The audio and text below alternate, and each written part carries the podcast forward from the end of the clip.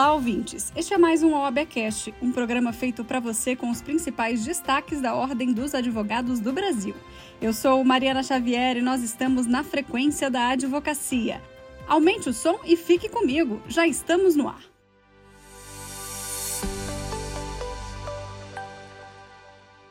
Eu começo o programa de hoje com a realização do primeiro Conselho Pleno deste ano. Durante o início da sessão, o presidente nacional da OAB, Beto Simonetti, reiterou a defesa das prerrogativas e da democracia.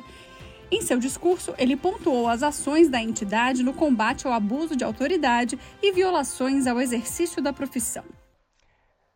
Nas duas últimas semanas, esta casa obteve para a advocacia e para a sociedade brasileira duas vitórias que resguardam e fortalecem nossa profissão e o Estado Democrático de Direito.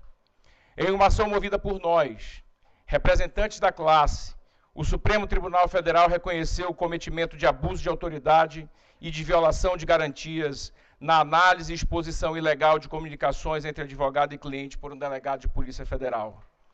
Trata-se de abuso cometido por um agente público e não pela instituição Polícia Federal mas a ilegalidade gravíssima ameaçando o sistema de direitos e garantias protegidos pela Constituição.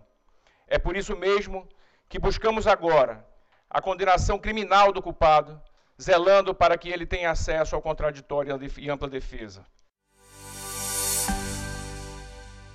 Ainda durante o Conselho Pleno, a OAB Nacional, o Ministério Público e o Conselho Nacional do Ministério Público firmaram um acordo de cooperação em prol das prerrogativas da advocacia. A partir do termo serão incentivadas iniciativas como palestras, rodas de conversas, cursos, compartilhamento de boas práticas e a promoção de outras ações a serem realizadas para garantir o respeito e a defesa mútua e recíproca dos direitos de ambas as instituições, como ressalta o Procurador-Geral da República, Paulo Gonet. Sem uma advocacia dedicada, eficaz, protegidas nas prerrogativas indispensáveis para a competente, correta, ética defesa dos interesses dos cidadãos, a justiça se ressentiria da falta da necessária e bem engendrada provocação para agir, de que, afinal, a jurisdição depende para atuar.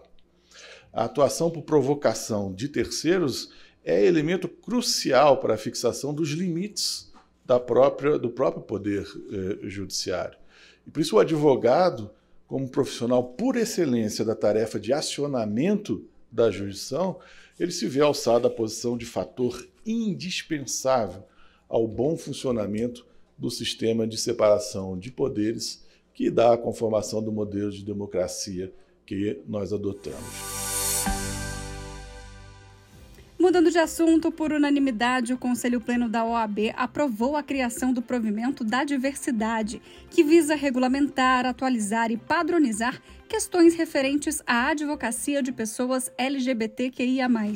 Os detalhes desse assunto a gente acompanha agora, na fala do relator e conselheiro federal da OAB, Ricardo Souza.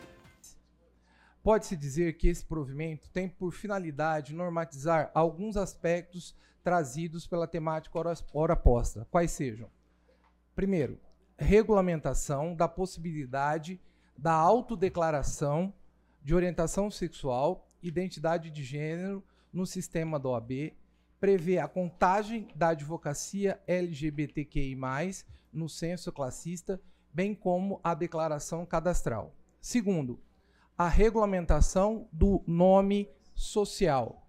Terceiro, a regulamentação da retificação do registro, bem como suas consequências no registro interno. É a síntese do necessário. A presidente da Comissão Especial da Diversidade Sexual e Gênero, Amanda Souto Baliza, celebrou a conquista. Quando a gente fala dos direitos da população LGBTI no Brasil, nós não temos nenhuma lei federal que garanta algum direito a essa população. A maioria deles foram conquistados por meio da jurisprudência no Supremo Tribunal Federal. E quem constrói essa jurisprudência é justamente a advocacia. E a advocacia também é composta por pessoas LGBTI+, que precisam ter suas prerrogativas respeitadas, assim como todo o restante da advocacia.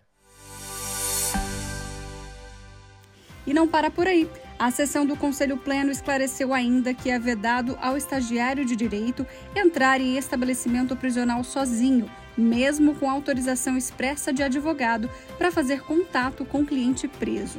Para o relator do texto, a entrevista e o contato pessoal e reservado com a pessoa presa é um ato privativo de advogados e advogadas, como prevê o Estatuto da Advocacia. O relator e conselheiro federal André Luiz Cavalcante explica os detalhes nosso artigo 7 inciso 3 não deixa dúvidas de que a atividade privativa da advocacia, o contato pessoal e direto com o preso.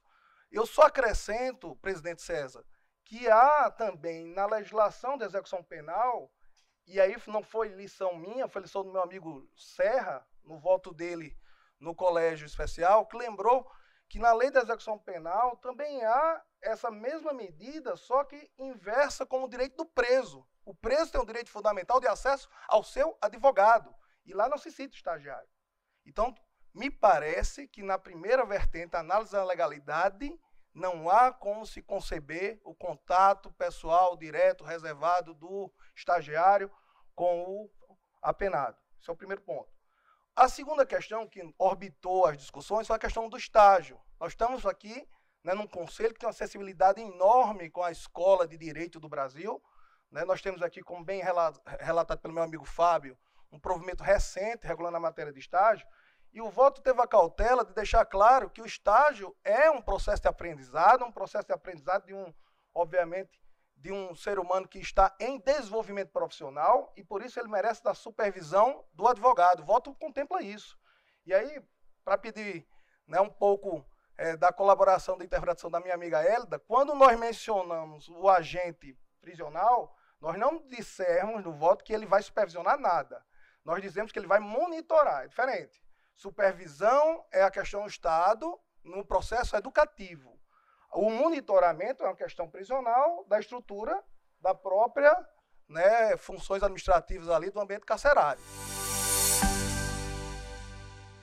O órgão especial do Conselho Federal, sob a presidência do vice-presidente da entidade, Rafael Horne, deliberou que a prerrogativa dos advogados de utilizar a palavra pela ordem e intervir nas sessões de julgamento de qualquer juízo ou tribunal se estende não apenas a questões de fato, mas também a questões de direito, permitindo reclamar contra a violação de preceitos legais, regulamentares ou regimentais. Vamos ouvir. O órgão especial do Conselho Federal da Ordem dos Advogados do Brasil recebeu uma consulta de dois advogados que militam bastante nos tribunais e que diante da reformulação do Estatuto da Advocacia, especialmente do artigo 7 inciso 10 inciso 11 do Estatuto da OAB, por conta da Lei 14365 de 2022, que foi uma lei aprovada com todo o esforço do sistema OAB e que deu nova redação é, esclarecendo a prerrogativa de intervenção da prerrogativa de intervenção pela advocacia durante uma sessão de julgamento em qualquer tribunal para esclarecer questão de fato relacionada a documento, relacionada a afirmações contidas no julgamento, especialmente, conforme diz o inciso 11, sobre preceitos de lei, do regimento contidos é, no âmbito daquele sessão de julgamento que está sendo realizada. E o que o órgão especial decidiu por unanimidade, acolhendo o voto do conselheiro Shaimon, da bancada do Piauí, foi justamente de que a advocacia, ao fazer essa intervenção, obviamente sumária, ele, ela tem essa prerrogativa para esclarecer não apenas uma questão de fato, mas também uma questão de direito relacionada a documentos, relacionada a afirmações, especialmente a preceitos de lei por conta de alguma afirmação que tenha ocorrido no curso de um julgamento. Isso é importante para a orientação de toda a advocacia, para que ela tenha condições de se portar adequadamente e, na violação desta prerrogativa, poder solicitar à Ordem dos Advogados do Brasil auxílio do sistema de prerrogativas para justamente fazer valer esse direito que não é do advogado, mas sim daquele que o advogado representa, que é o cidadão e a cidadã brasileira. A diretoria da UAB Nacional se reuniu com o deputado Vinícius Carvalho para propor alterações no projeto de lei 212 de 2024 para incluir a tipificação do homicídio qualificado quando praticado contra o advogado e estabelecer causa especial de aumento de pena quando a lesão for praticada contra o advogado no exercício da função ou em decorrência dela. É o que revela o presidente da Ordem, Beto Simonetti. Vamos conferir. Me dirijo à advocacia do Brasil nesse momento, aos mais de 1 milhão e 300 mil advogados e advogadas, é, considerando é, os crimes brutais que vêm acontecido contra a advocacia brasileira. A advocacia tem pago com suas próprias vidas a defesa do jurisdicionado, do cidadão e da cidadã brasileira. E a advocacia se reúne hoje, representada pelo Conselho Federal, com o apoio das 27 seccionais de ordens dos advogados do Brasil. Trazer uma carta de apoio e uma sugestão de incremento ao texto do projeto 212-2024, apresentado pelo deputado Vinícius Carvalho. Pedir também apoio da frente, deputado, para que nós possamos apoiar o projeto 212-2024, de autoria do, do, deputado Vinícius Carvalho. Esse projeto pretende uh, trazer qualificadoras e agravantes para, os, para o crime de homicídio quando cometido contra o advogado ou advogada brasileira no exercício da profissão.